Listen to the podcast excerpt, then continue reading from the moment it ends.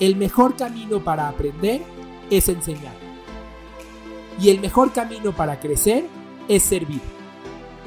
Bienvenido a Uno a Uno, un programa con personas normales que logran resultados extraordinarios y comparten su proceso para ayudarte a crecer.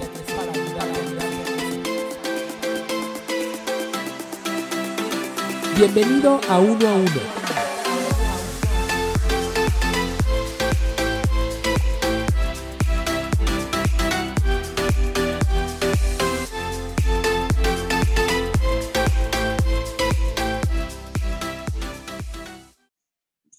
Bienvenido a este episodio de Uno a Uno con Carlos Agami. En esta ocasión, la segunda mitad de un programa en el cual conversamos con un par de emprendedores con situaciones reales y muy poderosas. Y eh, específicamente en esta segunda mitad, vas a escuchar la conversación con un emprendedor que está frustrado porque sus clientes no ven el valor de lo que ofrece porque al final de cuentas terminan cuestionándole sus precios, tratándole de negociar y limitan muchísimo su potencial de crecimiento y su tasa de conversión. En nuestra conversación encontrarás cómo hacer para que tus clientes valoren y deseen comprar aquello que tienes para ofrecerles y entonces sean ellos los que te rueguen a ti, de esta manera mejorando tu calidad de vida y mejorando el impacto que puedes tener en sus vidas. Que lo disfrutes. A continuación, pasaremos con nuestros segundo invitados. Nuestro segundo invitado, nuestro segundo invitado es de la Ciudad de México, pero tiene 10 años viviendo en Guadalajara. Eh, es un apasionado de los deportes, la fotografía y además de coordinar equipos de alto rendimiento. Eh, entre otras cosas, sus, sus, pasatiempos favoritos son leer historiografías, cosa que no sé qué es, ahorita nos contará, y conocer la evolución de valores en grupos de todo tipo. Eh, sin más, en este momento le damos la bienvenida a César Ayala. César, bienvenido, ¿cómo estás? Muy bien, Carlos, muchas gracias. Muy amable, gracias por tu invitación. Al contrario, al contrario, eh, es un placer y gracias por estar acá. Eh, primero te pregunto, ¿eres Águila, eres Cruz Azul, eres Atlas o eres Chivas? no lo vas a adivinar por mi sonrisa, pero soy Chivas 100%, aunque generalmente estamos medio tristes los de Chivas en los últimos años. sí, muy bien, muy bien. Chivas 100%, Carlos. Muy bien, muy bien. Espero que tengas algo de, gusto por, por, el Atlas, por tus, paisanos. Mucho, mucho. Este, sobre todo mucha empatía con el éxito que lograron. Muy bien. César, cuéntanos un poco quién es César Ayala. Mira, Carlos César Ayala es una persona que tuvo un cambio abrupto de lo que venía haciendo regularmente con su carrera y descubrió que los elementos que consiguió en esa carrera le permitieron abrir más perspectiva para ayudar a otro tipo de, beneficiarios. Yo comencé con una carrera muy lineal, eh, estudié economía, estudié ciencia política, todo mi destino estaba para dirigir las grandes instituciones del país. Y cuando tuve la oportunidad de hacerlo en el gobierno, eh, tuve la oportunidad de, de, participar en proyectos de alto impacto que me permitieron conocer a gente de otros países, intercambiar opiniones con instituciones que se dedican a fondear proyectos de alto impacto y qué interés tenían en que en un país como el nuestro tuviera un desarrollo permanente y en paralelo con la apertura comercial que representaba eh, nuestro país en ese entonces. Eh, otro de los aspectos que me permitió trabajar fue la concientización del medio ambiente y cómo eh, el cambio tecnológico en diferentes sistemas de transporte permitían generar bonos de carbono y poder alternar esos beneficios con el desarrollo social de las ciudades concentradas, caso específico de la Ciudad de México. Posteriormente tuve la, oportunidad de participar en otros proyectos educativos, dirigir instituciones que capacitaban ejecutivos y directivos de empresa y eh, en, esa, en, esa, eh, digamos, en ese cambio tuve la oportunidad de cambiar de residencia a la ciudad de Guadalajara y dirigir eh, colegios, instituciones de educación y a la par desarrollar mi carrera profesional estudiando y profesionalizándome un poquito más. En, esa, en ese momento mm, me di cuenta, Carlos, que dirigir personas y tener a cargo equipos eh, era muy enriquecedor en la parte cultural y en la parte de involucrar a las personas en los objetivos de la empresa. Yo no lo tenía muy claro cuando pertenecía a un grupo burocrático dentro de las eh, estructuras que acostumbraba eh, lidiar o con las que acostumbraba lidiar anteriormente.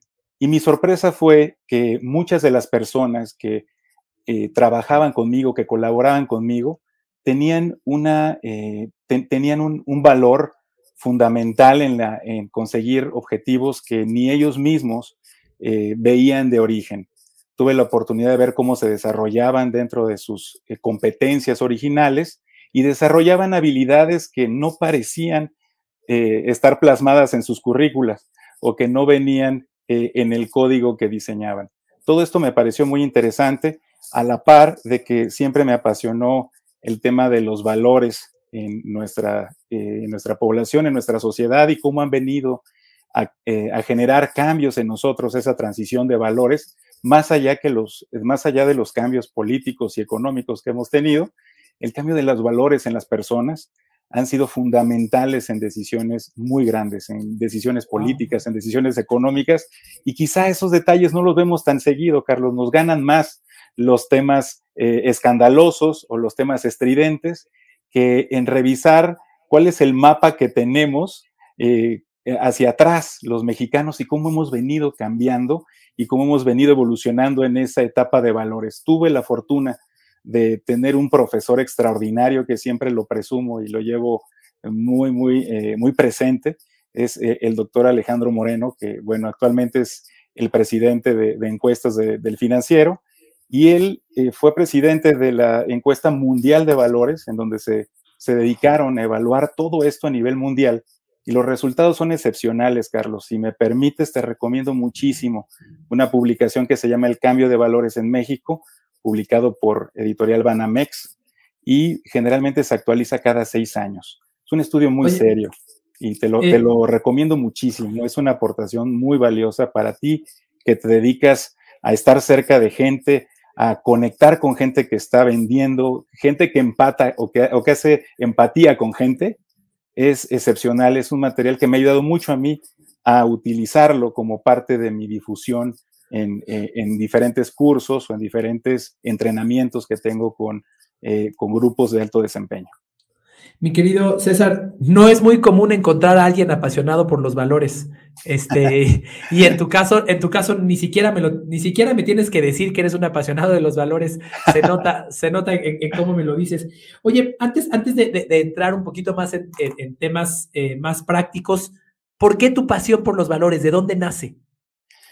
Carlos, nace de mi pasión primero por la ciencia política. Me llamó mucho la atención la forma en que los mexicanos decidíamos un voto. Eh, eso ha sido una historia muy importante, científicamente evaluada. Eh, nos dejamos llevar mucho por la nota, pero hay, estudios formales y muy serios que permiten identificar en el mexicano un cambio gradual a partir de la, década de los ochentas eh, en cómo hemos venido evolucionando nuestro voto parece mentira, eh, siempre condenamos a que están los mismos de siempre, pero la realidad es que el mexicano de manera interna ha sabido evaluar la situación en la que ha estado en cada uno de los momentos cruciales de la democracia mexicana y ha, emitido una, eh, una opinión a través del voto y generalmente la ha corregido y la ha mejorado en términos de sus valores teníamos muy claro a principios de los 90, creo que tú y yo somos un poco contemporáneos, tú eres un poquito más joven que yo, pero recordarás la entrada al Tratado de Libre Comercio y la forma en que el periodo salinista nos vendió la modernidad. La entrada a esa modernidad, Carlos, suponía que nuestros valores serían más materialistas a partir de esa, de esa eh, década.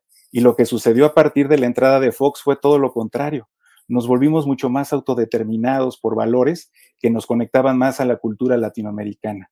Es increíble lo, que, lo, que, lo que generamos a partir de esas décadas y muy pocas veces nos detenemos a, a, aplaudirnos y a reconocernos como una sociedad civil mucho más activa por lo que realmente buscamos en nuestro país.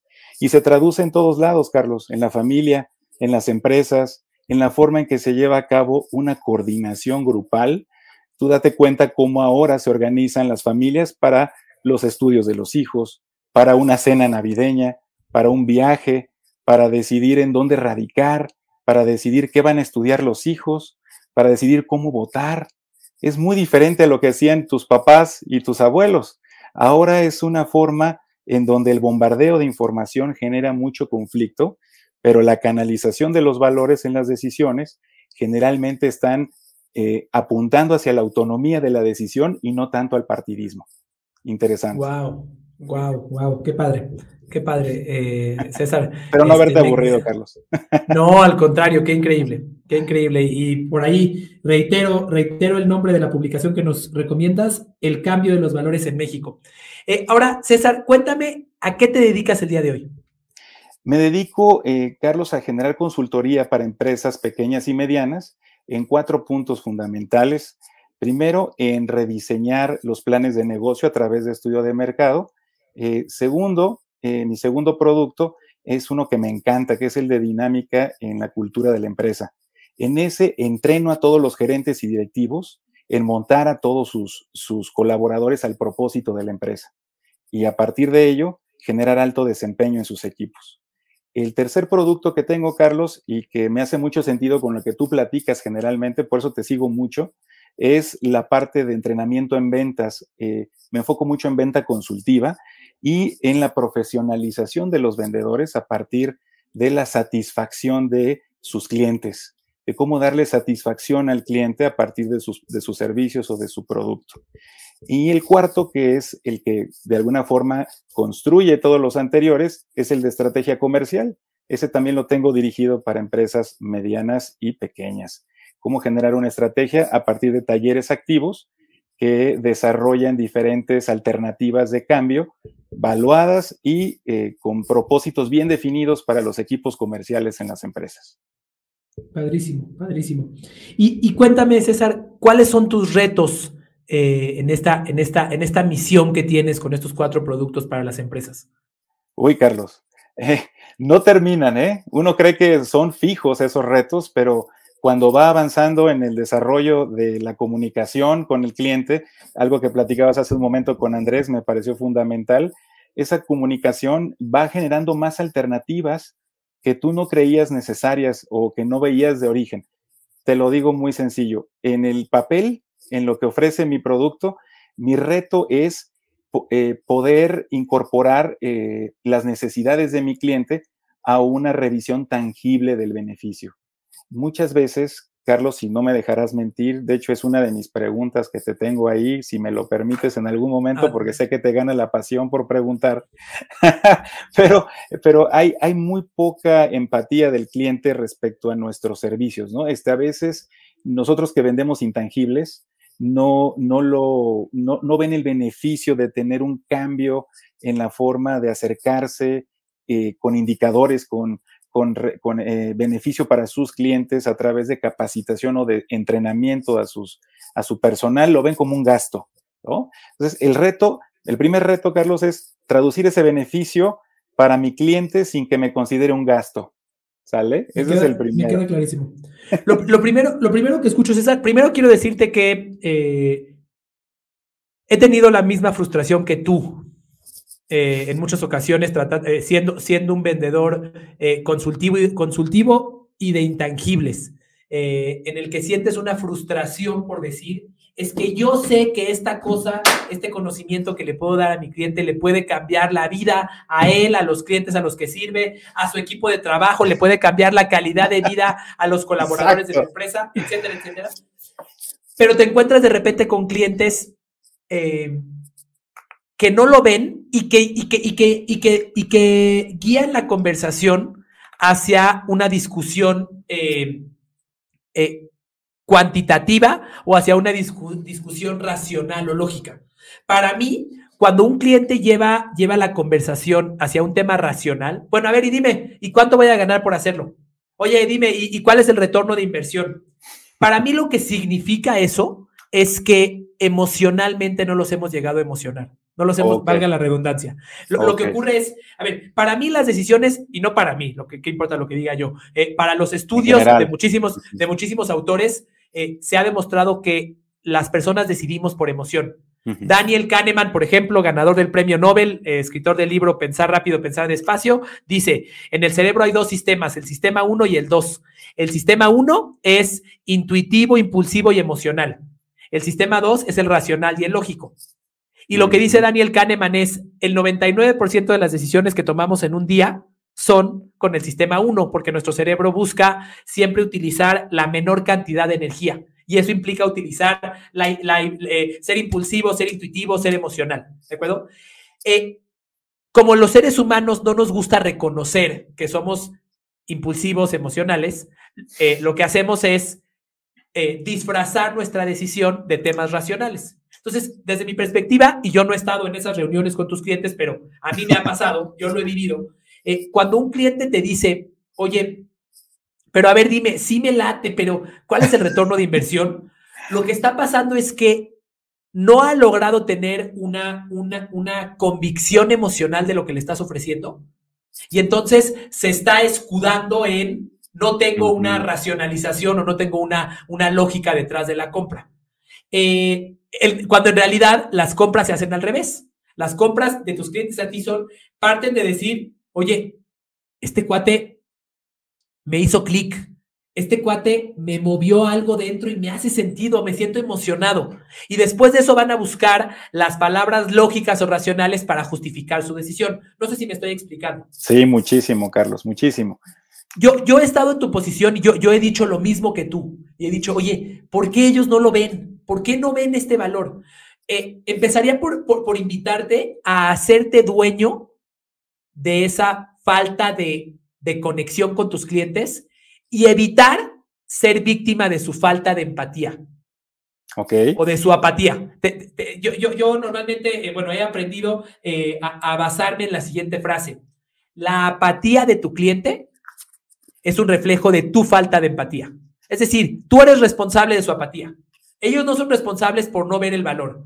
Tú eres responsable de que ellos no puedan ver ese valor porque tú no has sido suficientemente empático con ellos.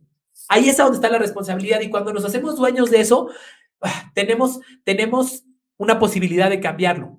Cuando solamente estamos pensando en hijos de la fregada, canijos, ¿cómo no ven esto? No puede ser, los quiero cachetear. En realidad nos acabamos de bloquear y, empezamos, empezamos a juzgar al cliente desde, desde, desde nuestra perspectiva, empezamos a, a, ponerle etiquetas. No es que son tontos, no es que son avariciosos, no es que, es que no tienen suficiente visión, cuando en realidad a quien nos está faltando una, una, una visión para contactar con ellos es a nosotros. Eh, esto, va, esto va incluso desde, desde la forma en la que nos comunicamos. Te voy a, te voy a contar un ejemplo de una metida de pata de un servidor. A ver, ayúdame, por favor. Yo, yo por ejemplo, eh, escribí un libro que se llama Estoy para servirte. Que tengo ah, sí lo he escuchado, lo he escuchado. No, lo, no lo tengo, Carlos, pero sí lo voy a ah. buscar, muy, pero ya. Bien, yo, yo, yo escribí este libro, Estoy para servirte, lo escribí sin saber por qué era algo que mi corazón quería decir. Yo pensé que iba a escribir un libro de ventas y terminé escribiendo un libro acerca de cómo el servicio a otras personas es el camino hacia nuestro propósito. Eh, y entonces en algún momento, el año pasado, hice una, una campaña para vender mi libro a través de las redes sociales. Y entonces eh, hice videos, este, puse anuncios, utilicé todas las tácticas eh, habidas y por haber, así como le decía Andrés, estudié las tácticas que tenía que estudiar para saber cómo hacer el anuncio, bla, bla, bla, bla, bla. Y te puedo decir que los resultados iniciales de mi lanzamiento fueron mediocres. Y la razón es muy simple, que este concepto que está aquí no es algo que está buscando mi audiencia. Mi audiencia no está buscando, naturalmente no están buscando esta medicina. Ellos están buscando algo diferente y yo después les digo, la medicina es servir. Te voy a poner un ejemplo. Un emprendedor que me sigue está buscando mejorar sus ingresos y mejorar su calidad de vida. No está buscando servir. Hay algunos, hay algunos raros que dicen mi misión en, la vida es servir y que ellos cuando ven el libro se abalanzan por él. Pero hay un, hay un gran volumen de personas más grande que el primer grupo que no está buscando servir. Y entonces yo decía, pero ¿cómo no me lo compran? ¿Cómo no me compran esto? Tengo tres años escribiendo el libro y mira qué increíble está y de verdad sé que les puede cambiar la vida. Entonces yo comencé a juzgar a mi audiencia y empecé a decir, no, es que, es que son avariciosos, es que solamente compran algo que les diga, vete más. Y bueno, ¿qué es lo que tengo que hacer? Lo que tengo que hacer es alinear mi, mi conversación a la, forma, a la forma en la que ellos piensan, a las emociones que ellos buscan, en vez de buscar forzarlos a lo que yo quiero. Vamos, vamos a ser francos. ¿Tus clientes están apasionados por la dinámica de la cultura de la empresa? No. No, claro les que no. apasiona eso. Quizás, quizás tú estás apasionado y enamorado del tema, pero Correcto. ellos no. Ellos no están apasionados. Entonces, mientras tú te pongas a hablar de el poder de la dinámica de la cultura en la empresa, van a decir, pues mira, este cuate se ve que ama lo que hace, pero eso no me mueve a mí. Entonces, lo- me parece que el secreto está en hablar de las cosas que a tu cliente le duelen. Eh, hay, hay un autor que se llamaba Theodore Levitt, un autor de la Universidad de Harvard, que escribió eh, un concepto que se llama la miopía del marketing. En pocas palabras, se resume en esto. Eh, cuando un emprendedor se obsesiona por el producto o servicio que ofrece y pierde de vista la necesidad que resuelve, pierde empatía con sus clientes. Además, dicho sea de paso, eh, uno de mis maestros eh, me enseñó que todo lo que decimos es acerca de nosotros. Él me Cierto. enseñó, él, él- él- él- él es, eh, irlandés y me lo enseñó en inglés. It's always about the speaker. Y tú me dijiste, es que mis clientes no son empáticos conmigo. Ya no te voy a decir más, tú, tú, tú sabrás, tú, tú sabrás si es que te, te resuena que quizás a ti te falta un poquito de empatía por ellos, tú, tú, tú lo decidirás. Eh, pero la pregunta es, ¿cómo, ¿cómo vas a hablarles de lo que a ellos les duele? Oye, quizás a ellos, quizás si tú le dices a tus clientes, oye, ¿te gustaría que tus colaboradores se mueran en la cancha por tu empresa? ¿Te frustra eh, esforzarte muchísimo solamente para que un colaborador te deje después de X días de trabajar en tu empresa? ¿Eso te frustra? Ah, ok. Si, si eso te frustra, entonces la solución es la dinámica de la cultura en la empresa. Pero eso, eso ya fue el producto final. Este cuate, Theodore Levitt, siempre, eh, bueno, no, él, él no lo dice exactamente así, pero así lo digo yo y Theodore Levitt ya se murió, así que no me puede decir nada. este, pero él dice, eh, imagínate, a ver, ¿has comprado un taladro? Ok, ¿Has- Sí, has- yo ¿tú sí. has comprado? Ok. Yo sí, ¿Por, qué compras- ¿Por qué compraste el taladro? Para colocar una, eh, un espejo, ¿no? un espejo grande, ya de- después de ahí, pues para colocar más cosas, pero originalmente fue por un espejo grande. Ok, fíjate, tú no querías el taladro, tú querías la herramienta para poder, para poder colocar el espejo que le iba a dar algo a tu casa o le iba a dar algo al lugar donde lo pusiste. Eh, la realidad es que tú no estás vendiendo el taladro, estás vendiendo la oportunidad de verte en el espejo por las mañanas. ¿Me explico? Eh, eso mismo ocurre en tu proceso de ventas. Tú no estás vendiendo la dinámica en la cultura de la empresa. Eso a nadie le emociona. O habrá algunos locos que, que sí. Así como yo no estoy vendiendo el, el- el inspirar a las personas a servir. Yo les tengo que vender aquello, con lo, aquello que ellos tienen en su cabeza. Como lo dice, y no me acuerdo cuál es este autor, uno de los, de los maestros del copywriting, eh, Mm. si no me equivoco, es David Ogilvy. Dice que tú tienes que meterte, tienes que meterte en la conversación que tu cliente ya tiene en su cabeza, no buscar generar una nueva. Ah, Tienes que meterte en la conversación que ella. O sea, él en su cabeza ya Está se está peleando en algún tema. Él, él en su Claro. cabeza ya está discutiendo algo, ya está discutiendo qué frustrado y qué molesto estoy de que la gente me renuncie, qué molesto y qué frustrado estoy de que eh, no sé, de que no se apasionen por el trabajo, qué frustrado estoy de que, de que no lleguen a los resultados en ventas, etcétera, etcétera. Tú métete en esa conversación y diles, Perfecto. oye, por cierto, ¿te molesta que, que tu equipo de trabajo no tenga pasión por alcanzar las metas de ventas? Ah, ok. Entonces, entonces ¿qué, qué le estás diciendo? Mira, yo soy tu colega y entiendo la misma historia y la misma conversación que tú ya tienes. Y entonces sí, ya que entraste dentro de lo que le preocupa, entonces sí ya podrás decirle, ok, la herramienta para resolverlo es César Ayala y es esta solución. ¿Me explico? Muchísimo, Carlos. Y honestamente cuesta mucho trabajo desarrollar esa habilidad entrar a la conversación del cliente, eh, porque puedes tener la empatía, puedes entender el objetivo que tiene y los problemas que le duelen, pero no, no es fácil entrar a la conversación y te, aprovechando esta, esta intervención, aprovecho para preguntarte, ¿cómo haces para que e- este cliente eh, vea que la calidad de sus servicios o se dé cuenta que la calidad de, los servicios que él ofrece necesitan ser, necesitan ser ah, muy entrenados, muy diseñados, muy, eh, muy consecutivos, muy constantes eh, y, y evitar las conversaciones. No sé si las has escuchado, Carlos, eh, con tus clientes o en tu experiencia a nivel nacional. Hay entidades en donde ya tienen muy, muy delimitado el que van a tener malas personas para atención a clientes. No es que aquí no podemos tener gente tan capaz como en el centro del país. Aquí ya sabemos que me van a durar dos meses y se van, y entonces el problema es que aquí la gente no siente la competencia ni siente el hambre de buscar un, trabajo que les dé más oportunidades. Y siento que son, son conceptos tan, tan mal orientados a lo que los negocios necesitan. Te soy muy franco, tengo varios clientes restauranteros y esa es una constante, ¿no? Este, se sienten incapaces de contratar gente lista para involucrarse con el, el propósito de su servicio y que y eso lo determinan porque, bueno, es que jamás voy a tener ya un servicio a la altura del centro de la capital o de tal ciudad o de tal espacio. Cuando, eh, honestamente, Carlos, pues yo he tenido la oportunidad de viajar a, otros a otros países, a otros estados y fluctúa muchísimo. No es constante de un solo lugar, solo tenemos ciertos tabús que evitan la, eh, la, búsqueda de una alternativa de comunicación, estrategia muchísimo más cercana a, la gente que está apoyando en la, en la, calidad de servicio, que honestamente, digo, eh, tú estás muy involucrado en esto por lo que te he escuchado. Cuando hay una calidad en el servicio a clientes, cuando estás para servirte, como dice tu libro, hace toda la diferencia para el cliente. El cliente se queda, regresa, pide más, eh, busca llevar a más personas. La experiencia que tiene en ese lugar donde la atención a clientes es de primer nivel supera cualquier condición que el cliente tiene en su cabeza, es superada por el sentimiento como tú comentas. Mira, eh, la respuesta para mí es hacerle preguntas al cliente. Ahí está la respuesta. Em, Bien. Los seres humanos le creemos a una persona más que a todos. Sí. Y no es, y no es a Chabelo ni a Losito Bimbo, es a nosotros mismos. La persona, la, persona a la que tu cliente le cree más que a nadie en todo el mundo es a sí mismo.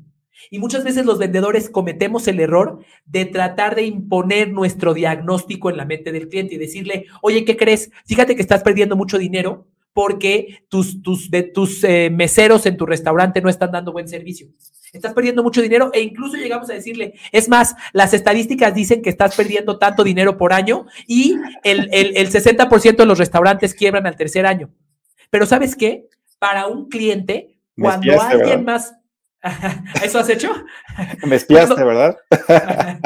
Cuando, cuando, cuando un cliente escucha, sí, total. Fíjate, cuando un cliente escucha que alguien más está diagnosticando su caso, eh, en el mundo de hoy, lo que hace naturalmente es desconfiar.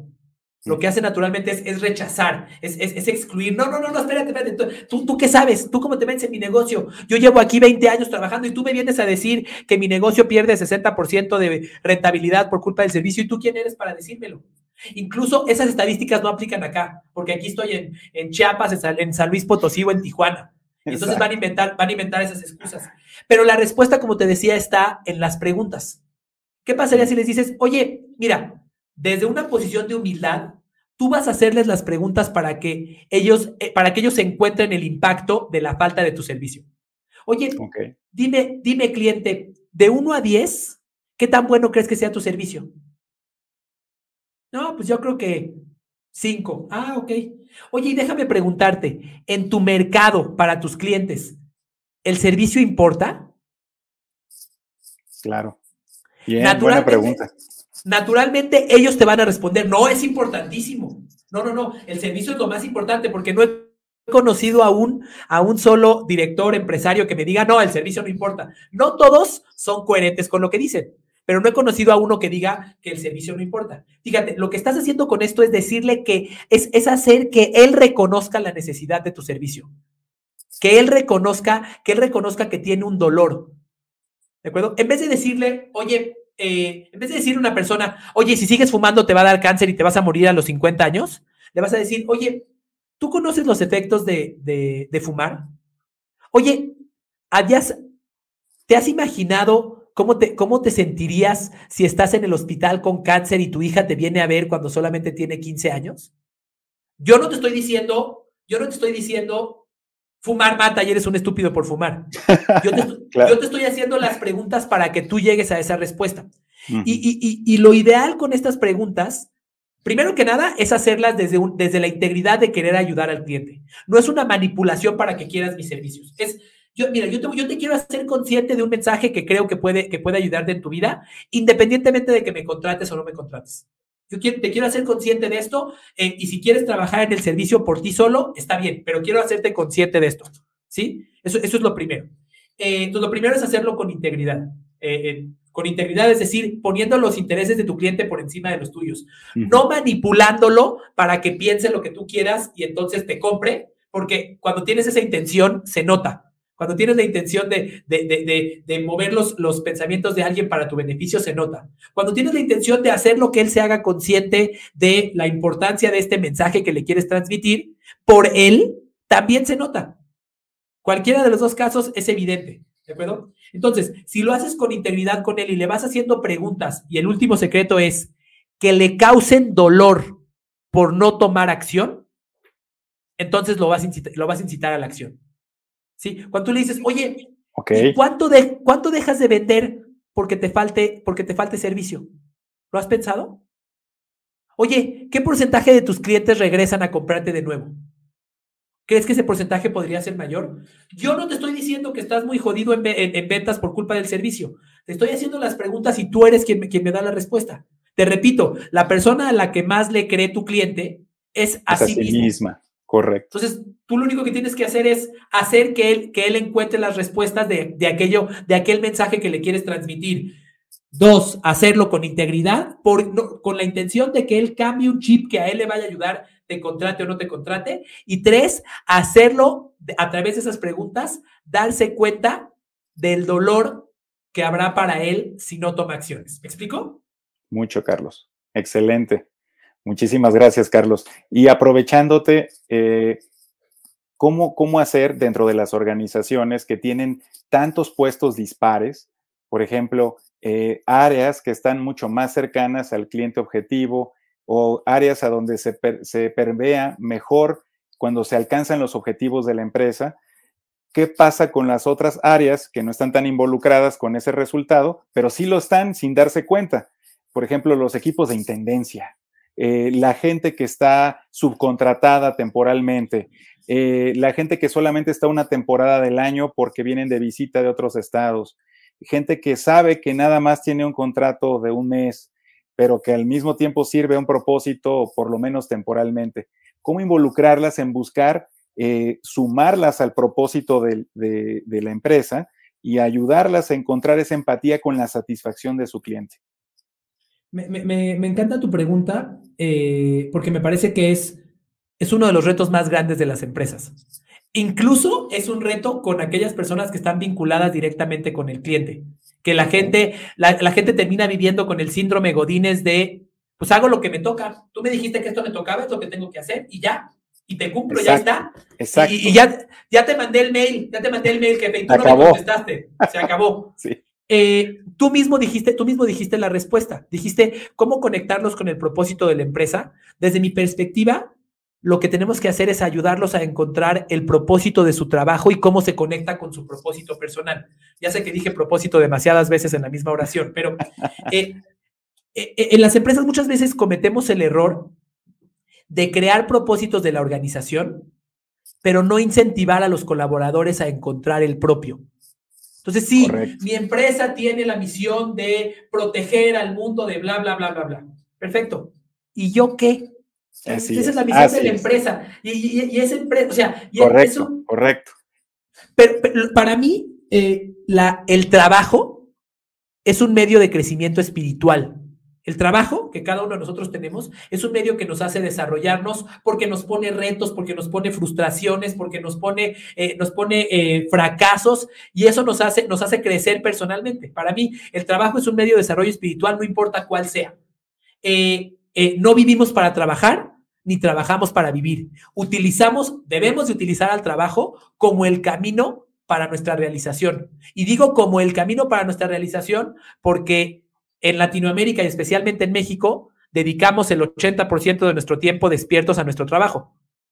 En Estados Unidos trabajan de 9 a 5 y a las 5 se terminó. En México trabajan de 8 a 6 y a las 6 se quedan porque es responsable el que se queda a trabajar más tarde y el que no lo juzgan. Este, y además luego nos aventamos una o dos horas de camino a la casa y seguimos pensando en el tema y seguimos angustiados por el tema. Para mí el trabajo tiene que ser el medio hacia la, hacia la realización personal. Entonces, ¿cuál es, desde mi perspectiva, cuál es el secreto? Primero, guiar a la persona de nuevo a través de preguntas a encontrar ¿Cuál es tu propósito?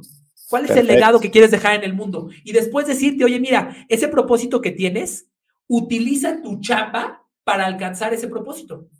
Utiliza tu trabajo de intendencia para alcanzar ese propósito. Oye, mi propósito es eh, alegrar la vida de otras personas. Perfecto. Entonces, ¿cómo conectas tu chamba a lo que dedicas el 80% de tu tiempo despierto? con ese propósito. Y entonces cuando ella diga, oye, mira, el tema de limpiar este lugar y de, dejar un ambiente hermoso para las personas, contribuye a su bienestar porque el espacio condiciona el estado de ánimo de las personas. Entonces, entonces estoy conectando mi trabajo de limpiar, trapear, etcétera, etcétera, con mi propósito personal. Y si, y si, y si, y si luego este propósito personal también puedo sentir que está vinculado con el propósito de la empresa, entonces ya gané.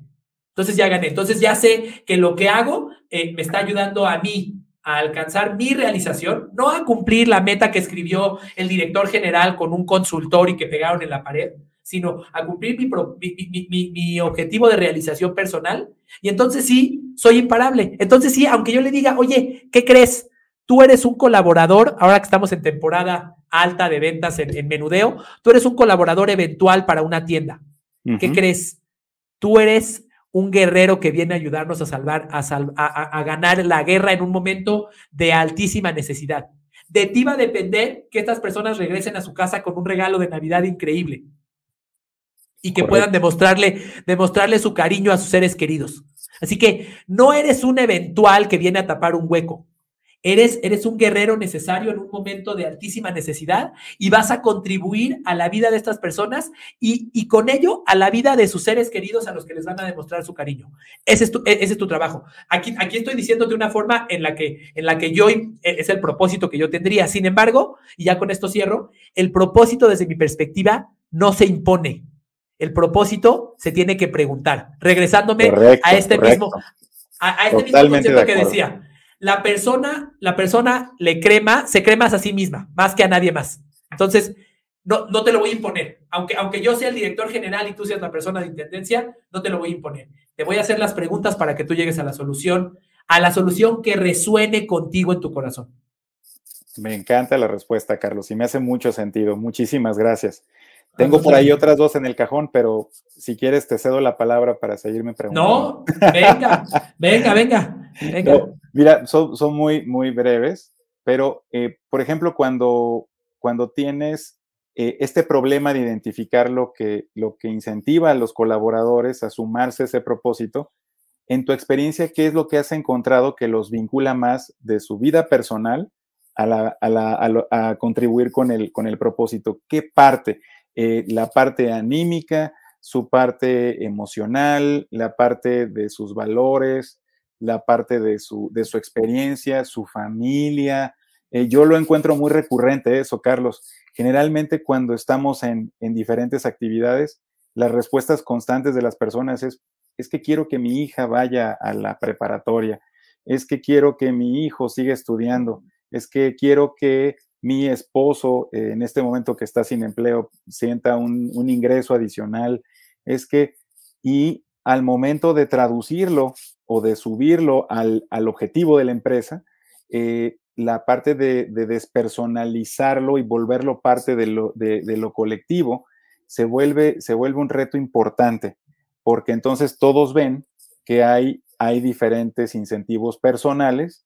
Sin embargo, al momento de coordinar el crecimiento por parte de, algún, algún encargado, algún gerente, algún supervisor, eh, la asignación de los horarios es diferente. Eh, hay un sesgo con la parte de ciertas consideraciones respecto a las horas de comida, eh, respecto a la forma en que van vestidos, respecto a la hora en que salen antes del trabajo, respecto a cómo entregan el trabajo que deberían y eso va minando la confianza del equipo. ¿no? Va, va generando esa rispidez de por qué él sí y a mí no, y por qué si él tiene 70 años ya debería de estar en casa y yo sigo aquí trabajando y no me dejas ir al gimnasio y cosas de ese tipo. Eh, ¿cómo, ¿cómo, has eh, visualizado este, este tipo de, espectro en las empresas y cómo has traducido eso en ejecución comercial con ellos? ¿Cómo te ha ido en esa, en esa experiencia? Me interesa muchísimo. Me encanta tu pregunta y quiero decirte que es, es, es, un, es un, tema en el que yo he eh, recibido varias lecciones eh, desde el inicio de la pandemia. Desde el inicio de la pandemia, la, la, la bueno, gracias a Dios, eh, la intensidad de eh, las conferencias y talleres que, que, hemos impartido, gracias a Dios, se ha incrementado. Y, y en esos talleres yo les, yo les he preguntado, Carlos. muchas gracias, yo, yo, yo les, les, he preguntado parte de lo que hago en, en los talleres con, con, los equipos, no nada más comerciales, con los equipos de, de cualquier departamento es, es llevarlos a esta pregunta de ¿y para qué haces lo que haces? Y les, les, pongo, la, les pongo la frase de Friedrich Nietzsche que dice, eh, aquel que tiene un porqué soportará casi cualquier cómo. Aquella persona que tiene un porqué soportará casi cualquier cómo. Cuando, bueno. inició la, cuando inició la pandemia, cuando apenas comencé a hacer esta pregunta y además a recibir las respuestas a través de una plataforma digital, a codificarlas y a poderlas leer después, eh, y le pude hacer esta pregunta, gracias a Dios, a miles de personas, eh, les preguntaba, oye, ¿y para qué haces lo que haces? Y efectivamente recibía la misma, las, el mismo tipo de respuestas. Yo hago esto para dejarle un patrimonio a mi familia. Yo hago esto para dejarle un ejemplo a mis hijos de lo que significa trabajar. Yo hago esto para mandar a mis hijos a la universidad, etcétera, etcétera, etcétera. Eh, y entonces yo dije, ok, sí, pero no siento que esta sea la razón. Eh, en, México, en México tenemos una cultura de idealizar al pípila increíble, de idealizar el sacrificio y el sufrimiento increíble. Que Coincido dice, contigo. no, no, a ver, hijo, yo estoy sufriendo por ti para que tú tengas una mejor calidad de vida. Y nunca le preguntó el papá al hijo si eso Exacto. es lo que quería. Oye, oye, hijo, yo no te veo y no, y, y no tengo relación contigo porque te estoy dejando un patrimonio. Oye, ¿Y, y, si yo no quería que me dejes ningún patrimonio, y si yo quería mejor pasar contigo, la, la, la, pero, este, pero este, este, este concepto del pipila, y quizás me encantaría que luego, eh, con toda tu, tu, experiencia, me ayudes a identificar culturalmente de dónde viene este valor del sacrificio y el sufrimiento por los demás. Eh, eh, para mí no es la razón real. Para mí es una razón que, aunque parece profunda, a veces es una forma superficial de justificar algo. Y claro que amamos a nuestras familias. Te voy a poner un ejemplo bien rápido. Eh, cuando yo, yo, trabajo, desde que inició la pandemia, trabajo desde casa y soy feliz y aquí me quedaré. Este, igual, igual. Eh, y entonces, y entonces mi, mis hijos eh, me ven trabajar. Y eh, en, en ocasiones me preguntan, oye papá, ¿y por qué estás trabajando? Y entonces la respuesta que les doy es, mi amor, porque estoy trabajando para que podamos ir a Disneylandia. Y hace un año más o menos mi hijo me dijo, papá, no quiero ir a Disneylandia, prefiero que vengas a jugar conmigo. Ah, extraordinaria respuesta. Eh, no, oye, eh, lo que me está diciendo mi hijo es, oye, tú no me preguntaste si, si te, lo estás, estás, haciendo eso por mí, o sea, me estás diciendo que eso es mi culpa. ¿Y, y quién te dijo que eso es lo que yo quiero? Y ese es mi hijo que de, de, de tres años el año pasado, ¿eh? Qué lección, eh, qué lección. Oye, es lo que está valorando, qué? es lo que está valorando tu cliente, Carlos, tu tiempo. Claro, claro, claro. Entonces, lo primero que te digo es, claro que esos, que esos, que esos eh, propósitos tienen algo de sentido, pero para mí, esos que acabamos de decir, esos propósitos de sufrimiento y de sacrificio, son objetivos, no son propósitos. Exactamente. Son objetivos, son objetivos fijos. desde mi perspectiva, son objetivos fijos y fijos. Con, una, con una vigencia. ¿A, a qué voy con Exacto. esto? Eh, ya logré llevar a mis hijos a Disneylandia y luego qué? Ya logré comprarme mi casa y luego qué? El, pa, para mí, eh, y luego aprendí en estos talleres que te platicaba, aprendí a diferenciarlo en dos preguntas. Pregunta número uno, ¿cuál es tu objetivo? Y ahí sí me dicen, mi objetivo, objetivo, no propósito, ¿eh? Mi objetivo es curarle las cataratas a mi mamá, mi objetivo es darle un, un, un, legado financiero a mis hijos, tener un patrimonio, comprar una casa, comprarme un coche, llevarme a mis hijos de viaje, perfecto. Ese es tu objetivo. Es un objetivo que tiene un plazo en el que se va a cumplir y Correcto. que después de que se logra se terminó. ¿De acuerdo? Eh, ya mandé a, mi, mandé a mi hijo a la universidad que ni siquiera le pregunté si quería ir, pero bueno, órale, ya, está bien, ese es un objetivo. Así es. es, es un objetivo. Ahora, para mí, la respuesta eh, más importante en, cuanto al propósito es, ¿y cuál es la contribución que quieres tener en la vida de otros? Qué buena. En la vida de otros. Qué buena palabra esa de contribución.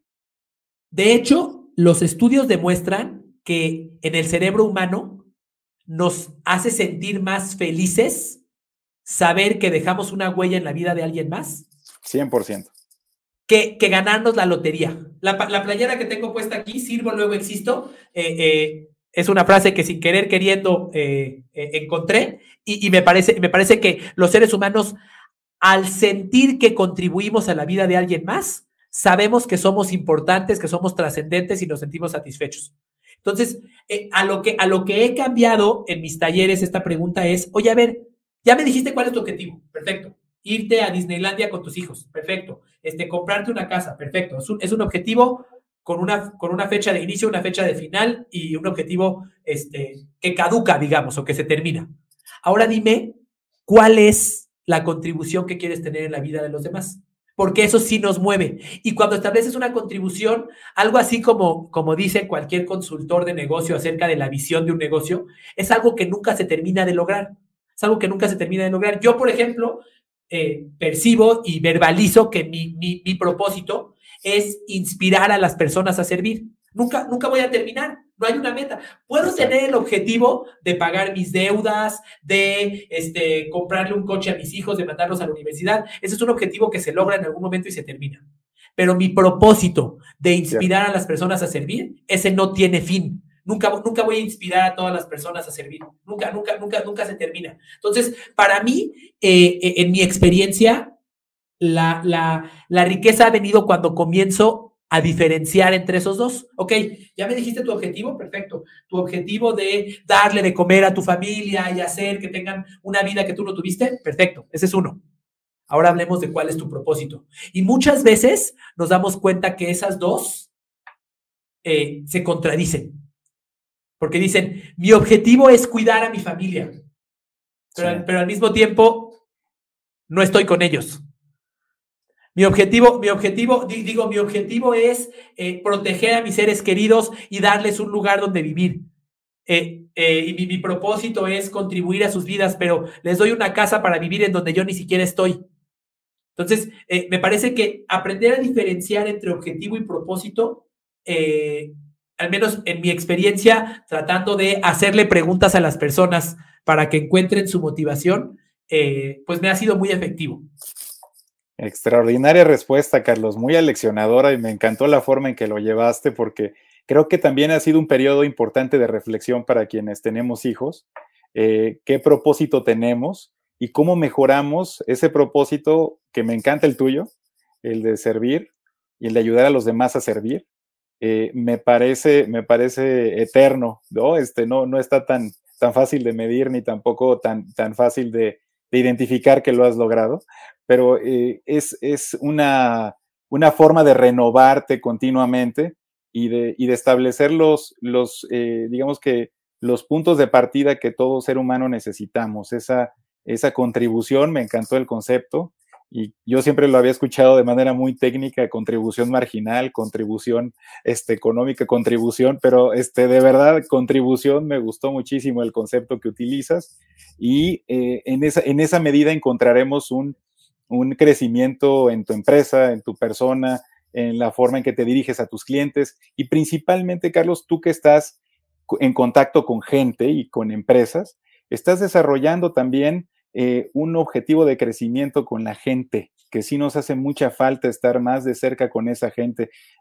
particularmente a mí me, mueve mucho cuando, cuando noto el cambio en la gente después de estar en, un, en una sesión conmigo o en, una, en un taller o en un, entrenamiento, eh, cuando ve el cambio en la gente que se nota incluso cómo lo traduce hacia su familia, hacia su conducta en la calle, a su conducta con sus hermanos, a su conducta con, el, con un eh, líder de religioso, eh, con un alguien, siempre que la, traducción de la conducta de la gente es lo que más me enriquece y lo que me hace sentir útil y que contribuí a la vida de alguien, ¿no? Este, creo que por eso motivó muchos cambios en mí y lo que tú me platicas es que esos cambios tú siempre los estás actualizando, ¿no? Estás eh, poniéndole reset, reset, este, actualizar, actualizar, actualizar, y eso me parece fenomenal. Muchas gracias siempre por contribuir a la vida de los que estamos intentando acercarnos a estas empresas, a estos clientes, a estas personas,